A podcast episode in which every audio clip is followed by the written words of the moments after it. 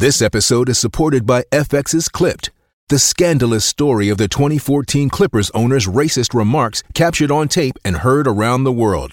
The series charts the tape's impact on a dysfunctional basketball organization striving to win against their reputation as the most cursed team in the league. Starring Lawrence Fishburne, Jackie Weaver, Cleopatra Coleman, and Ed O'Neill. FX's Clipped, streaming June 4th, only on Hulu. Hola, ¿qué tal amigos? Buenas noches, bienvenidos. Dani Alexandrino hablando de frente aquí a través de Americano Media y Radio Libre 790 AM. Prepárense gigantes emocionales, enanos intelectuales, beta male, soy boys, socialistas de cartón, tecnócratas mediócratas, que llegó la reina, la diva, la caballota la que pone a unos cuantos nerviosos y a otros a huir.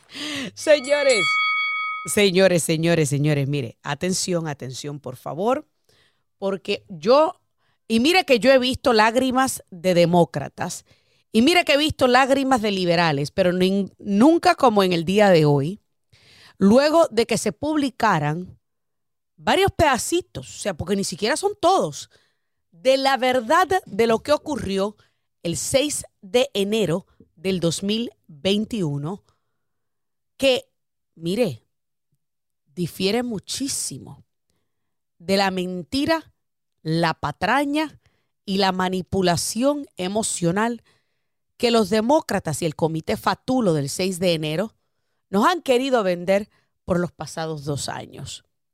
Ah, es que estos magas republicanos irrumpieron en el Capitolio e intentaron una insurrección. A pesar de que a ninguno de los que irrumpió en el Capitolio y de los que todavía tienen preso se le ha acusado de insurrección. Con una excepción de posiblemente algunos de los miembros de Oath Keepers y algunos de los miembros de Proud Boys que fueron acusados de sedición de conspiración sediciosa, o sea, el mismo cargo de lo que se le, de, lo que se le culpó a Nelson Mandela, pero los demócratas celebran a Nelson Mandela. Óigame, no se atreva a compararlo, porque entonces sí que ahí usted tiene un problema con los demócratas. Yo quiero que usted escuche un pedacito de este audio para continuar. So the defenders of democracy are out defending democracy again. They're telling you it's really, really dangerous, and anyone would get to see the thousands of hours of surveillance footage from January 6th, which has been hidden from the public for two years, as a tiny group of people gets to make up stories about what happened that day and change the country on the basis of those stories. And we respectfully disagree. We think people should, in a democracy, be allowed to see what their government is doing and get as much evidence as they can. Y es cierto, los ciudadanos americanos de a pie, como tú y como yo, que no somos manipulados por la izquierda, queríamos y queremos ver las más de 40 mil horas de vídeos de vigilancia del Capitolio que demuestran una realidad totalmente distinta a la desvirtuada realidad que pintó el Comité Fatulo del 6 de enero, en donde incluso Hubo gente que se atrevió a decir que iban a quemar el Capitolio. Hubo gente que se atrevió a decir que todos los que entraron al Capitolio vandalizaron. Y no, de que hubo unos mozalbetes, hubo unos mozalbetes, y eso lo he dicho yo desde el día uno, de que hubo unas turbas que allí llegaron a instigar, a romper, a vandalizar, sin duda alguna las hubo. Y eso fue algo de lo que incluso el mismo Tucker Carlson dijo anoche en el programa. Claro que hubo hooligans. Hooligans son mozalbetes, turbas. Pero cuando usted ve un montón de vídeos que mostró Tucker Carlson, no son todos los vídeos violentos de aproximadamente una a dos docenas de mozalbetes y de idiotas que entraron a irrumpir, a romper, a vandalizar. Porque que quede claro, señores, que quede claro, que los demócratas nos vendieron una mentira burda y asquerosa, incluyendo el que el grupo de republicanos MAGA fue responsable de la muerte de Brian Sicknick. el policía que aparente y alegadamente todos dijeron falleció de un golpe contundente en la cabeza. Pues en estos vídeos se ve a, Tucker, eh, a, Brian Signick precisamente caminando por los pasillos del Capitolio momentos después de la hora en la que alegan fue asesinado por estos magas republicanos. Y no solamente que lo vieron caminando por el Capitolio, sino que también se ve con un casco puesto. Es decir, que no hay, no hay probabilidades de que haya recibido un golpe contundente con un casco protector en la cabeza. Brian Sicknick posteriormente, según el médico forense, murió de causas naturales. Aparentemente de un derrame cerebral o una embolia cerebral, algo así. Mire, yo no sé los términos este, médicos de, lo que pasa en, en la cabeza, pero aparentemente algo así fue lo que pasó. Y déjeme decirles, es muy posible. Yo conozco de una joven de apenas 22 años que murió de una embolia cerebral. Tuvo una semana con dolor de cabeza y luego colapsó en el piso de su casa y nunca recuperó la memoria. Nunca se recuperó de ese colapso. Es real, eso puede pasar. ¿Qué fue exactamente? Pues mire, tú y yo tenemos la habilidad de hacer un research, así que puedes ir y buscar en Google cuáles fueron las causas según el forense médico de la muerte de Brian, Brian Signick, pero no fue un golpe contundente. Y eso es la realidad. Pero el Partido Demócrata y el comité fatulo creado por Nancy Pelosi, que tenía como republicanos a dos demócratas de closet, a Liz Cheney y a Adam Kissinger, que ninguno de los dos ya está en el Congreso, gracias a Dios. Básicamente lo que hicieron fue propagar la mentira de que Brian Signick fue asesinado por los MAGA Republicans. De las cinco personas que allí fallecieron, solo una fue asesinada, Ashley Babbitt. Y fue asesinada por Michael Bird, un policía capitolino que a estas alturas ni siquiera enfrentó la justicia. Ni siquiera enfrentó su día en corte. Las otras tres personas murieron también de causas naturales, incluyendo creo que una de un infarto. Estos no son datos que Dani Alexandrino se está inventando, Miriam Minions. Estos son datos. Datos que se han filtrado a través de los dos años, desde el 6 de enero del 2021, que la prensa propagandista y charlatana como ustedes, si es que ustedes se pueden llamar prensa, porque ustedes lo que son es un ala de propaganda del Partido Demócrata, ustedes obvian e ignoran contarle al público porque prefieren mantenerlos manipulados. Ahora, cuando tenemos a un Chuck Schumer hablando esto, escuchen. Rupert Murdoch, who has admitted they were lies and said he regretted it, has a special obligation to stop Tucker Carlson from going on tonight now that he's seen how he has perverted and slimed the truth. And slimed the truth. Yo me pregunto, los demócratas que tanto hablan de transparencia, que tanto se llenaron la boca cuando juramentaron el 20 de enero del 2021 que iba a ser un gobierno transparente. ¿Por qué en estos momentos no quieren transparencia? ¿Por qué en estos momentos se niegan a que se publiquen las más de 40 mil horas de videos que dictan una historia totalmente distinta a, lo que a la que el comité Fatulo del 6 de enero nos quiso vender. Ah, no, claro, porque en esa historia veremos la verdad completa. Porque a ellos no no les conviene que los constituyentes tengamos todos los datos a la mano, que tengamos toda la verdad para luego llegar a nuestras propias conjeturas. Porque para ellos lo más importante es la manipulación emocional.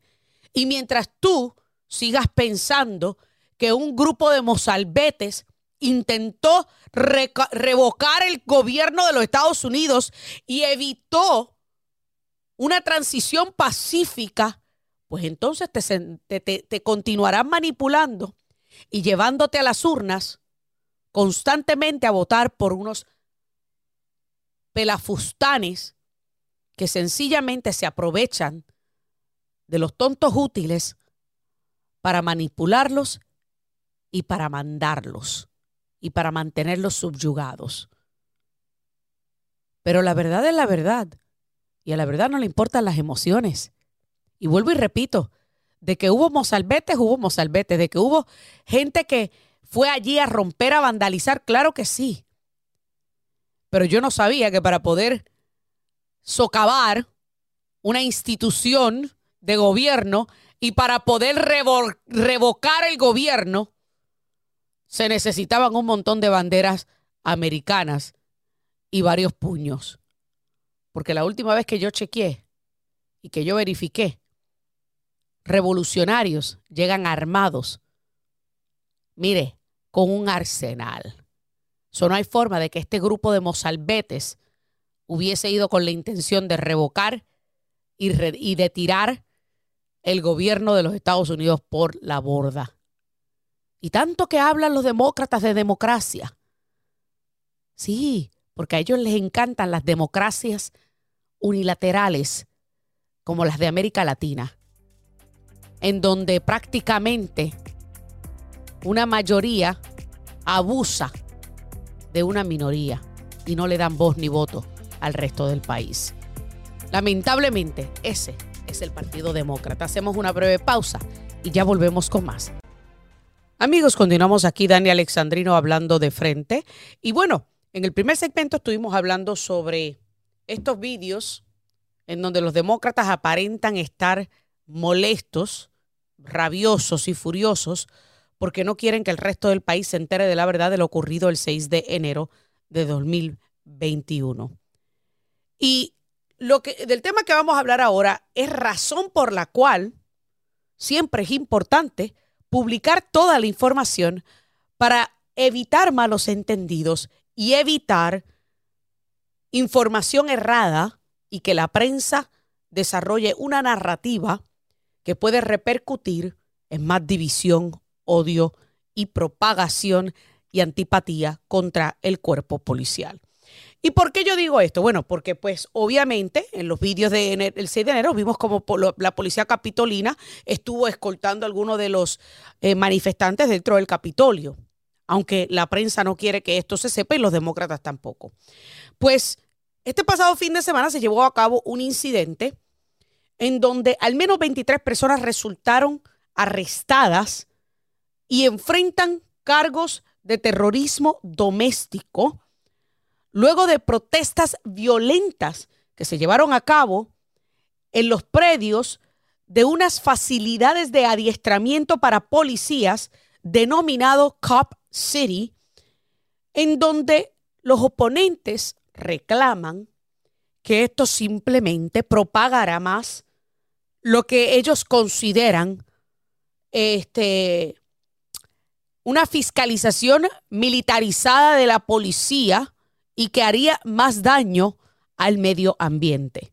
Estamos hablando que estos pelafustanes tiraron bombas Molotov, este, fuegos artificiales, ladrillos, piedras grandes contra las instalaciones, cruzaron barricadas y se enfrentaron a la policía. Para hablarnos un poquito más acerca de qué ocurrió allí, por qué es importante que la policía publique estos vídeos con tanta prontitud, nos acompaña el capitán Jacob Ruiz, uno de los amigos de la casa. Buenas noches, capitán, bienvenido.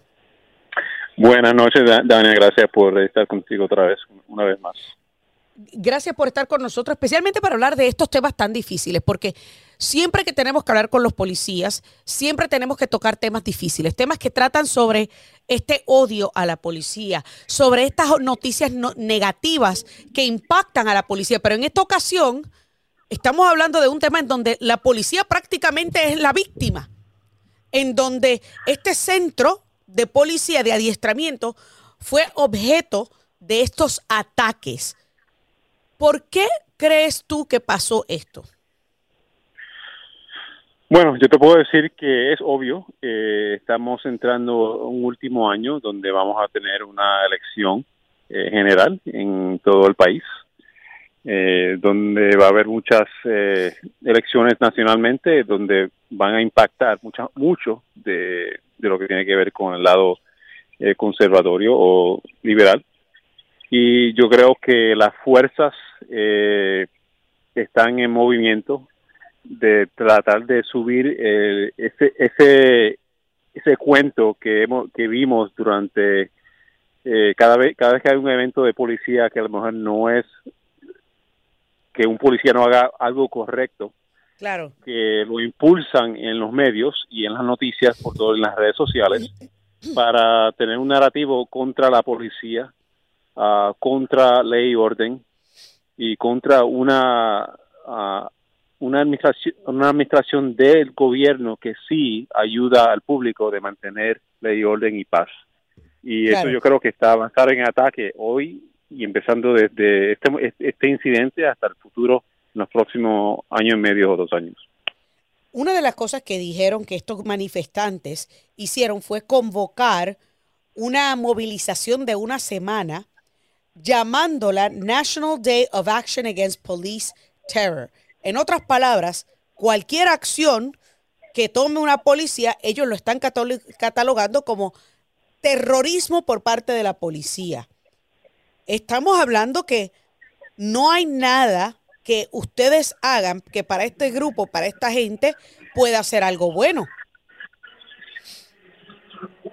Es una locura porque no hay sentido, no es como que fue ocurrió un incidente específico donde pueden decir, mira, estamos eh, protestando por este específico incidente, este específico eh, situación o agencia o oficial es en generalmente atacando eh, la construcción y el desarrollo de una de un de un centro de entrenamiento que es necesario, y no solamente es necesario, que durante eh, presidente Barack Obama, durante cuando salieron reportes del 21st Century Policing, que decidieron y, y, y, dijeron, después de una investigación grave, que lo importante que es que la policía constantemente esté eh, en una en un, en un, principio de entrenamiento y educación.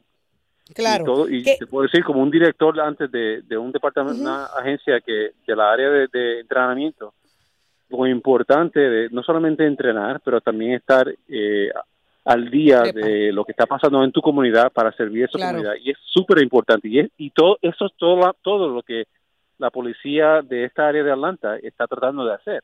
Claro. Y coge un tema, sí, dale. No, y, una cosa, porque antes que se me pase, porque habías dicho que, eh, que protestaron en esta escena sin nada haber sucedido, pero pues obviamente como aquí tenemos que ser responsables, según reporta CNN, eh, esta, esta movilización o esta protesta vino luego de que en enero hubo, hubo un enfrentamiento que dejó a un state trooper herido y que este state trooper mató a uno de los manifestantes. O sea que sí hubo aparente y alegadamente, según reporta CNN, un enfrentamiento en esa misma zona de construcción. Pero fue en enero, o sea, estamos en marzo. Fue en enero y fue, ¿sabes? Yo, yo estoy hablando de, antes de ese incidente, de por qué iniciaron esta protesta. Claro, claro. no hace sentido, no hace sentido, e, ese incidente nunca hubiera pasado. Claro. Y esto es, un, esto es un esfuerzo de unos poderes más allá de la gente local de Atlanta. Esto no son gente de Atlanta. Si ves las estadísticas de la gente que fueron arrestados por este terrorismo eh, doméstico, solamente dos personas de la... Eran de Atlanta, correcto. Eran de Atlanta. correcto. Son gente que son contratadas específicamente para traer este tipo de terror y, y, acoso y problemas. Son manifestantes por encargo, manifestantes por encargo, profesionales. O sea, entonces, eh, entonces, ¿qué tiene que hacer la policía para poder cambiar la percepción? Porque ya sabemos que la mayoría de la prensa no está del lado de la policía, la mayoría de la prensa está del lado de este, la propaganda de izquierda y que constantemente van a estar hablando negativamente de la policía. ¿Qué tiene que hacer la policía para cambiar esta percepción? Tengo menos de tres minutos. Ok, bueno. Eh, primeramente, en cualquier comunidad fuera, en, que, en cualquier parte de Estados Unidos, la policía tiene que coger este lo que lo que vivimos hoy en día, que es un mundo de, de comunicación masiva y súper rápida con las redes y toda la tecnología, de estar, de tener un, una unidad y un desarrollo de comunicaciones a un nivel eh, que nunca han pensado, porque tenemos que estar al frente de todos estos incidentes y comunicarnos directamente con la comunidad, porque ya sabemos que, como dice, que los medios no están con nosotros. Ellos van a publicar y hacer la historia o, mandar el cuento que, que le llegue más uh, oyentes y, más observadores para, para sus bolsillos, básicamente. So, claro. La policía, aunque nunca vamos a ganar a los medios grandes, a, los networks más grandes. Claro, nunca van a ganar esta batalla pública. sí, para tener nuestro nuestra voz en las redes y, y, donde podemos conectarlo lo más efectivamente con la comunidad.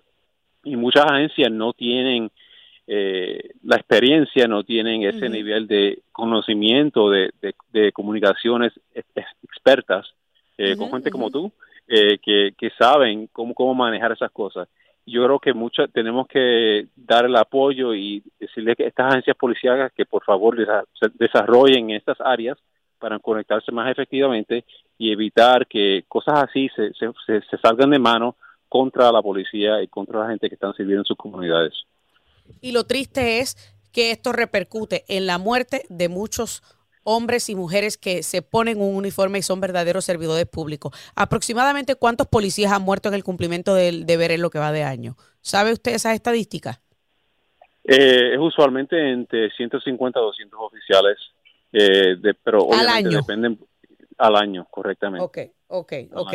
O sea que estamos hablando de que en lo que va de, de, año, o sea, de enero hasta aquí, si son 150, posiblemente ya son como unos 10 o 12 en lo que va de año. Si, si hacemos la matemática eh, dividiéndolo 10 en 12 meses, unos 10, sí, sí, pongo yo eso. Pero bueno. si te puedo decir que hemos hablado 15 segundos. temas que la violencia contra la policía ha subido mucho más en los últimos dos años después de, la pandemia. So, esos números son mucho más altos que los últimos que, lo, que, que los promedios. Ok, muchísimas gracias, capitán Jacob Ruiz. Amigos, hacemos una breve pausa y ya volvemos con más. We are closely following the assault and kidnapping of four U.S. citizens uh, in Matamoros, Mexico. Uh, these sorts of attacks are unacceptable. Our thoughts are with the families of these individuals, and we stand ready to provide all appropriate consular assistance. U.S. law enforcement is in touch with Mexican law enforcement. The Departments of State and Homeland Security are also coordinating with Mexican authorities, and we will continue to coordinate uh, with Mexico and push them for, uh, to bring those responsible to justice. And again, our hearts with, are with the families. Ahí ustedes escucharon a Karine Jean-Pierre, la secretaria de prensa de los Estados Unidos, hablando sobre los cuatro estadounidenses que fueron secuestrados en eh, México el día de ayer, que aparente y alegadamente dos de ellos, según el gobernador de Tamaulipas, aparecieron sin vida. Eh, de los otros dos, uno aparentemente está herido. Pero, ¿por qué fueron secuestradas estas personas? ¿Cuál fue el fin? ¿Fue esto uno de esos casos de identidad eh, confundida? O sea, eh, confused eh, identity. ¿Qué exactamente fue lo que ocurrió? ¿Y qué está haciendo el gobierno de los Estados Unidos? No solamente para pelear y batallar contra los carteles, sino también para lograr que estos otros dos turistas estadounidenses regresen con vida a los Estados Unidos. Pues para hablar un poquito más acerca de esto, me acompaña nada más y nada menos que ex agente especial Robert Arce y ex detective de Phoenix PD, quien, quien obviamente está allí cerca de la frontera, conoce muy de cerca este problema y nos puede abundar un poquito más acerca de este tema. Robert, buenas noches, bienvenido. Buenas noches, gracias por la invitación, Daniel. Robert, esto es un caso eh, muy triste, obviamente. Dos ciudadanos americanos fallecen al cruzar la frontera hacia México. Esto demuestra el peligro enorme que hay en estos momentos debido a que los carteles de droga controlan prácticamente todo el norte de México. Nadie sabe qué pudo haber sucedido ahí. según tu experiencia, ¿qué tú crees que ocurrió y por qué fueron secuestrados estos estadounidenses? Pues yo hablé con unos contactos, una fuente que tengo ahí en México. Yo también tuve la oportunidad, cuando yo estuve en México, yo trabajé un poco eh, con los investigadores ahí en Matamoros. Yo conozco Matamoros muy bien. Eh, pero los investigadores me están contando que creen que los criminales, que los esos secuestradores se equivocaron y, piensan que, que los que los eh, los estadounidenses eran uh, eran personas como eran uh, estaban traficando personas y eran rivales del grupo que ya estaba traficando a gente. Porque ahí en Matamoros están llegando tanto inmigrante que los secuestradores están secuestrando a migrantes y se lo miran que están viajando en un en una camioneta. Los los uh, los paran porque ahí tienen uh, están todo parte alrededor de Monterrey o de, Matamoros y están viendo que están llegando y entonces toman la oportunidad porque ponen uh, ponen rete, ponen los retenes ahí para ver quién está llegando y si miran que están llegando migrantes los secuestran y entonces comienzan a llamar a la familia para extorsionar dinero de estas pobres personas. Eso es lo que ocurre todo el tiempo ahí. O sea que tú, según los contactos tuyos, esto puede haber sido un caso de mistaken identity, o sea que confundieron a estos ciudadanos americanos con posibles traficantes de humanos que obviamente eh, pues se metieron en terreno inhóspito y en terreno eh, dominado por este cartel. Pero, ¿quién tú crees que va a pagar las consecuencias de esto? Porque hasta que yo sepa, ni siquiera sabe dónde se sabe dónde está el paradero de las otras dos personas o tus contactos si tienen alguna idea, las autoridades mexicanas están colaborando con las autoridades estadounidenses, ¿cómo va eso? Sí, ya saben dónde están los dos ah, americanos que perdieron la vida. Solamente están tratando de arreglar el transporte eh, de esa persona que perdieron la vida y cruzarlos a los Estados Unidos. Es que yo pienso también, cuando todo empezó, los criminales comenzaron a disparar. Y cuando comenzaron a disparar, yo pienso que los dos que murieron pienso que perdieron la vida al instante. porque recibieron. Sí. Y entonces el que está pues que recibió una bala pues él también.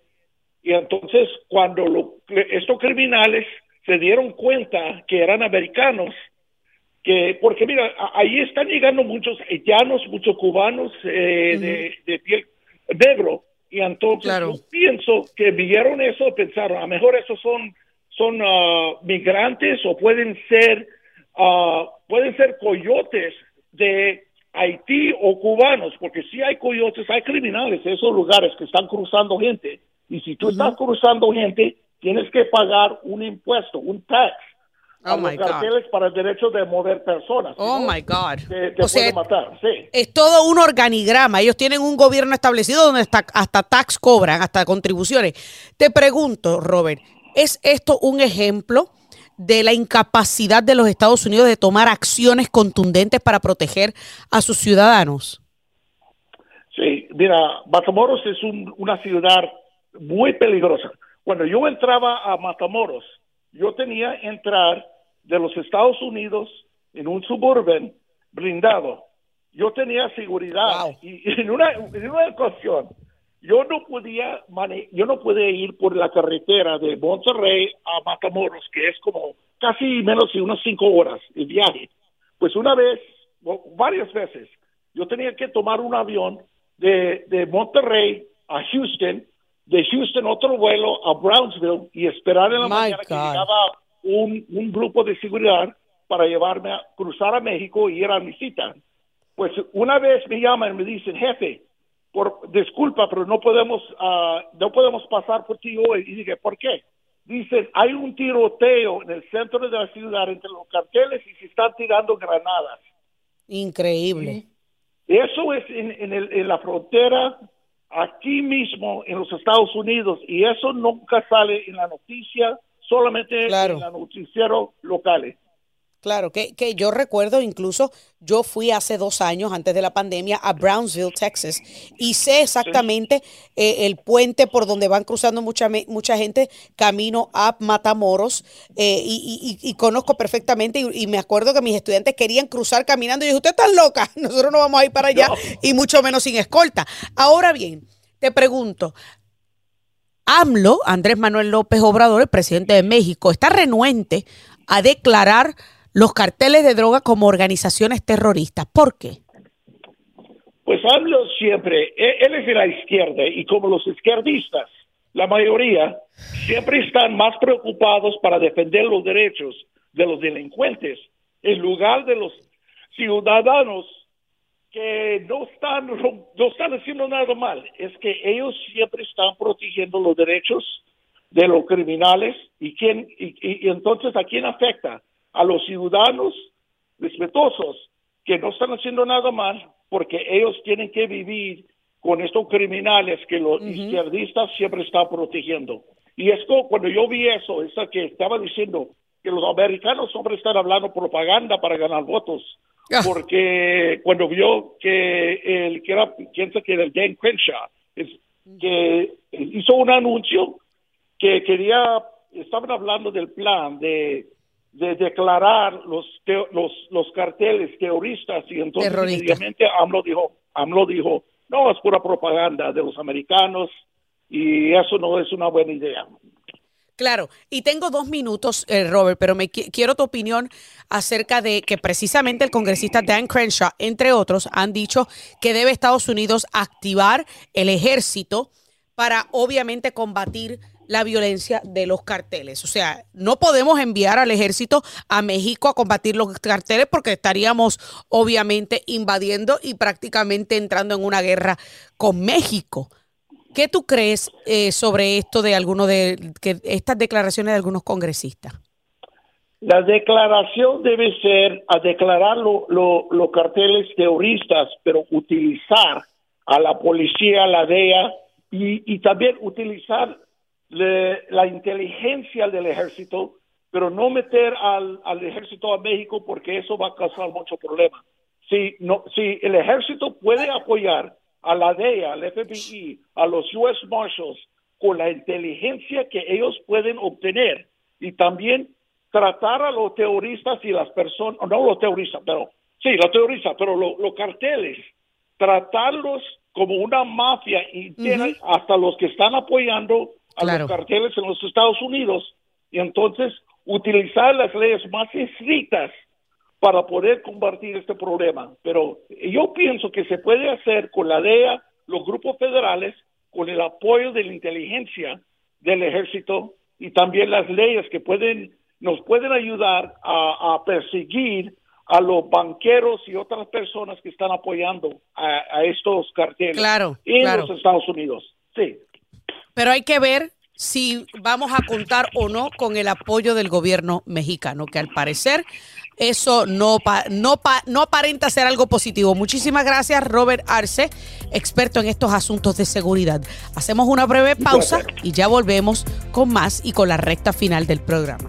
Let's be clear. Some of these characters going into stores uh, that are wearing a mask, they're not doing it because they're afraid of the pandemic. They're yeah. doing it because they're afraid of the police.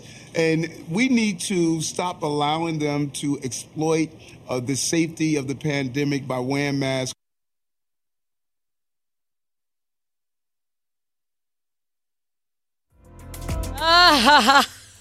Señores, éramos mucho y parió la abuela. Ahí escucharon a Eric Adams, el alcalde de la ciudad de Nueva York. De repente como que las mascarillas no son buenas. No, no, no, señores. Ay, Dios mío. Es que la hipocresía de los demócratas no tiene límites. Señores, ahora de repente en la ciudad de Nueva York hay rótulos por todos lados que si tienes una mascarilla, el, sí, el pamper bucal, el mismo, que a estas alturas todavía muchas ciudades demócratas querían obligar a la gente a seguir teniendo puesto. Y eso le dio mano, le dio luz verde a los delincuentes para delinquir sin miedo a represalias, porque pues con el pamper bucal, ¿quién los va a reconocer? Pues ahora resulta que hay un nuevo mandato en la ciudad de Nueva York que si tienes el pamper bucal puesto, no puedes entrar a una tienda. Después que el resto de nosotros ya hace tiempo que votamos el pamper bucal. Ahora es que el alcalde de Nueva York viene a decir, bueno, no, ya no pueden usarlo para ingresar a una tienda. No se le va a permitir entrada.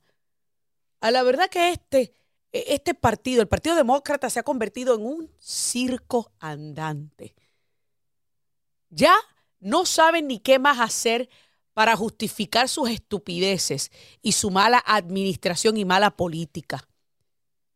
Pero lo interesante y triste de todo esto es que todavía hay gente que sigue creyendo en ellos, que todavía hay gente que se cree el cuento chino y se pone todavía el pamper bucal. Mire, yo he visto unos cuantos que todavía se ponen el pamper bucal. Yo me pregunto, ¿en qué momento? ¿En qué momento dejamos de ser seres pensantes?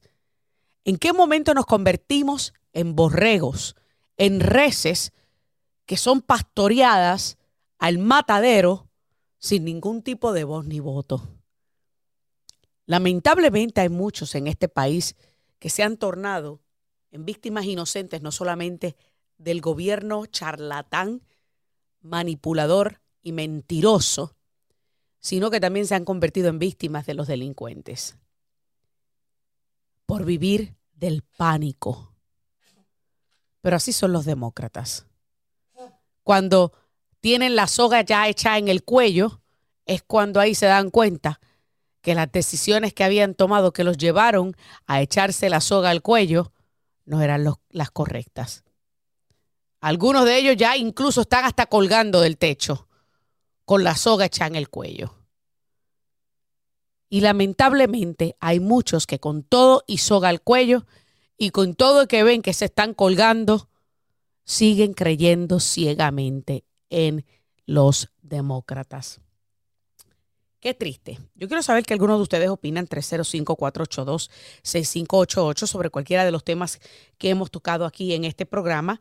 Y mientras tanto, le tengo rapidito, y, yo sé que Gio, este, eh, Gio a veces se arranca los pelos porque pues yo le, le cambio o le añado noticias, pero acabo de encontrar una noticia de último minuto exclusiva de Breitbart, Breitbart News que aparente y alegadamente el congresista Tom Tiffany, republicano de Wisconsin, presentó un proyecto de ley hoy martes coauspiciado por otros 14 republicanos en la Cámara de Representantes que busca asegurarse que la Casa Blanca reconozca cualquier tipo de acuerdo de pandemia con la Organización Mundial de la Salud como un tratado para que éste pueda pasar por el sesgo y por la aprobación del Senado. Ustedes saben que hemos hablado aquí en repetidas ocasiones sobre este acuerdo que no le pusieron el título de tratado, pues precisamente para evitar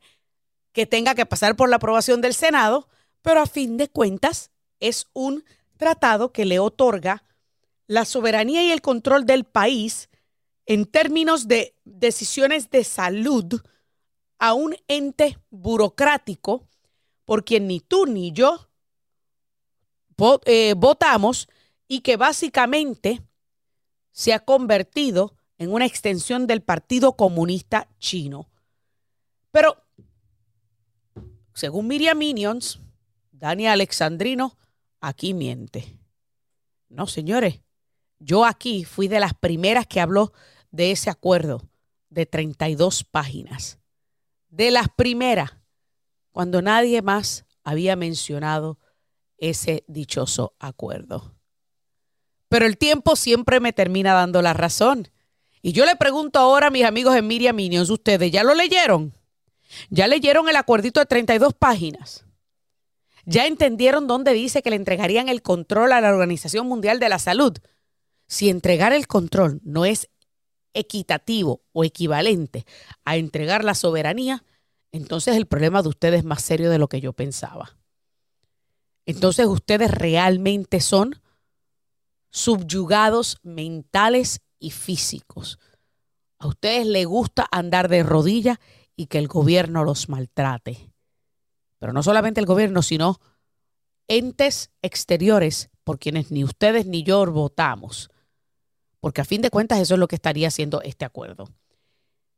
Igual que todos aquellos masoquistas que continúan votando por demócratas en la ciudad de Nueva York, a pesar que los demócratas son los que tienen la ciudad en pedazos. Son los que tienen a la gran manzana convertida en una ratonera gigante que pasó a ser, que dicho sea de paso, era una ratonera gigante, fue limpiada bajo la administración de Rudy Giuliani, que erradicó prácticamente la prostitución, drogadicción y que limpió las calles de Manhattan. Claro, no totalmente en el resto de los boros, porque de que había criminalidad y había otras cosas en el resto de los boros, eso lo había. Y yo no estoy diciendo lo contrario. Pero lamentablemente, bajo Bill de Blasio, el comunista de Bill de Blasio, y bajo Eric Adams, la ciudad de la Gran Manzana ha perdido todo el lustre, todo el brillo que en algún momento logró y todo lo que la hizo grande por mucho tiempo que atraía visitas y admiración de todas partes del mundo. Tanto así que terroristas lo consideraron un centro importante para poder atacar en el 2001, debido precisamente a este lustre, a este brillo, y porque ahí yacía el centro económico conocido como Wall Street. Pero ya, ya toda esa grandeza no existe, porque los demócratas lo han arruinado. Pero lo más triste es que haya gente que se haga de la vista larga y que no quiera ver ni aceptar que los responsables de ese deterioro, no solamente social, sino mental y en seguridad ese deterioro únicamente puede venir de mentalidades de izquierdas que priorizan a delincuentes en vez de a ciudadanos responsables, tal y como Andrés Manuel López Obrador en México, que se niega a catalogar a los carteles como organizaciones terroristas. Hay que ver en dónde vamos a parar es importante que usted permanezca con los ojos abiertos porque estamos en una verdadera batalla por la supervivencia de esta gran nación. Y no, yo no voy a usar la palabra democracia.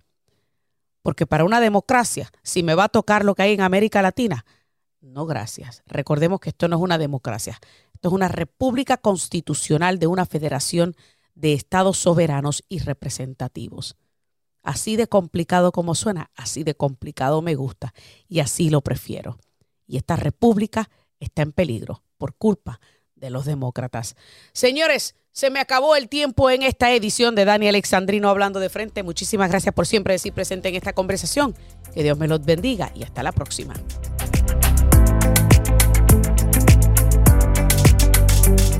This podcast is a part of the C Suite Radio Network.